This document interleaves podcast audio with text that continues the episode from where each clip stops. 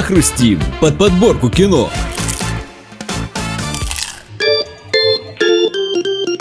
Всем нам иногда не хватает экшена в жизни. Порой крайне хочется, чтобы обыденные дни начали превращаться в маленькие, но энергичные приключения. Поэтому в этот раз в нашей подборке расскажем о том, какие же фильмы оказались самыми задорными, драйвовыми и технически совершенными в 2010-х годах. У микрофона Данил Бодров, заряжай киноленту. Похрустим? Начнем с тяжелой артиллерии. Безумный Макс. Дорога ярости.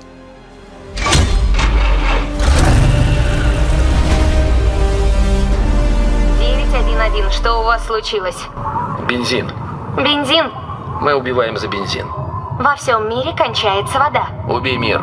Войны за воду. Приближаемся к небывалому сумасшествию. Убей мир. Убей мир. Меня зовут Макс. Мой мир — это кровь и огонь.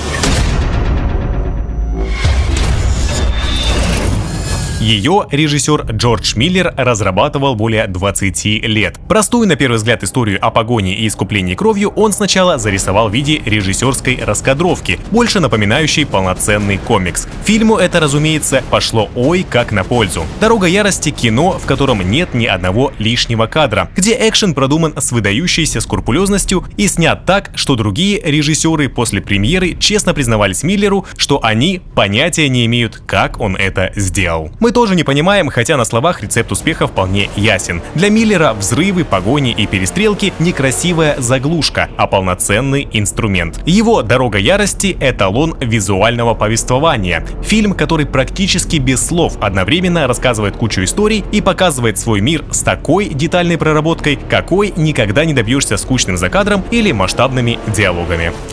Если «Безумный Макс» в 2015 задал новую планку для масштабного большого экшена, то Мэтью Вон и его «Кингсман» сделали то же самое для красочного маленького экшена.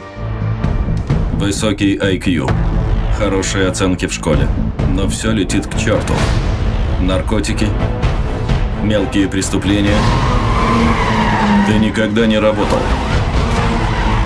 Ты пошел по кривой дорожке. Но ты можешь сойти с нее. Вы кто?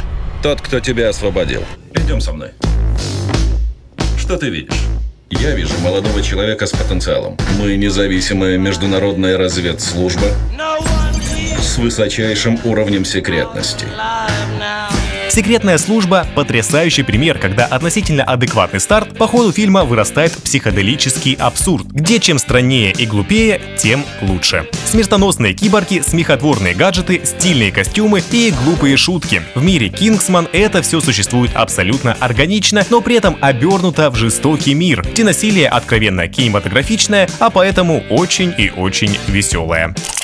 Британец по происхождению Гаррет Эванс неожиданно стал человеком, который на весь мир протрубил о мощи индонезийского кино. В 2011 году он снял «Рейд». Доброе утро всем. В нашем доме завелись какие-то твари. Вы знаете... Знаете, что делать. А теперь развлекайтесь. Брутальный экшен о полицейском отряде, штурмующем неблагополучную многоэтажку. Как и в случае многих хороших боевиков, сценарий в рейде штука весьма условная. И как только в ключевой момент здесь что-то идет не так, фильм тут же превращается в непрекращающуюся кровавую баню, хит-парад жестоких убийств и эффектных драк. Действуя в узких коридорах многоэтажки, Эванс поступает очень умно, почти сразу лишает героев оружия и дает им в руки ножи, мачете и прочие колющие режущие, куда более удобные для создания физического экшена. Попкорн. А следующий в нашей подборке фильм Спилберга «Первому игроку приготовиться», который часто ругали за слишком старческое отношение к культуре видеоигр. Я родился в 2025 году, но хотел бы вырасти в 80-х годах прошлого века, как все мои кумиры. Я живу в Коламбусе, штат Огайо. В 2045-м он до сих пор считается самым развитым городом мира. Но если вы живете в штабелях, вы этого точно не видите. Идти-то ведь некуда. Как в оазис. Место, где ты хоть что-то значишь. Мир, ограниченный лишь твоим воображением. На самом деле сложно поверить, что эту кинокартину режиссер снял на восьмом десятке. Настолько это кино задорное, настолько умело оно использует технологические достижения современности. С другой же стороны, вероятно, возраст даже сыграл в плюс. Ни один молодой режиссер, как бы сильно не пытался передать тот самый адвенчурный дух 80-х, не смог бы сделать это так же красочно и искренне, как Спилберг. Человек, который этот дух во многом и создавший. Первому игроку приготовиться действительно ощущается как реинкарнация тех стареньких приключенческих фильмов, в которых всегда была своя неуловимая атмосфера, потерявшаяся в эпоху больших студийных блокбастеров. И завершать подборку лучших экшн-фильмов 2010-х будем кинокартиной «Малыш на драйве». Итак, план действий. Цель – бронированный фургон у периметр Траст в Данвуде в 10 утра. Но нам нужна будет другая, малыш. Та, что не заявит фургон. Восемь быть на месте. Вопросы? У меня, док. Этот вот в ушах вообще хоть слово слышал, что мы на дело идем. Малыш. Цель – бронированный фургон у периметра Траст в Данвуде в 10 утра. Есть тачка для отхода, но я должен угнать с парковки другую, ту, что не сразу заявит в угон, и в 8 быть на месте. Вопросы? Ты был водилой на всех моих делах. Лучше тебя нет. Дело сделаем и квиты? После дела мы квиты.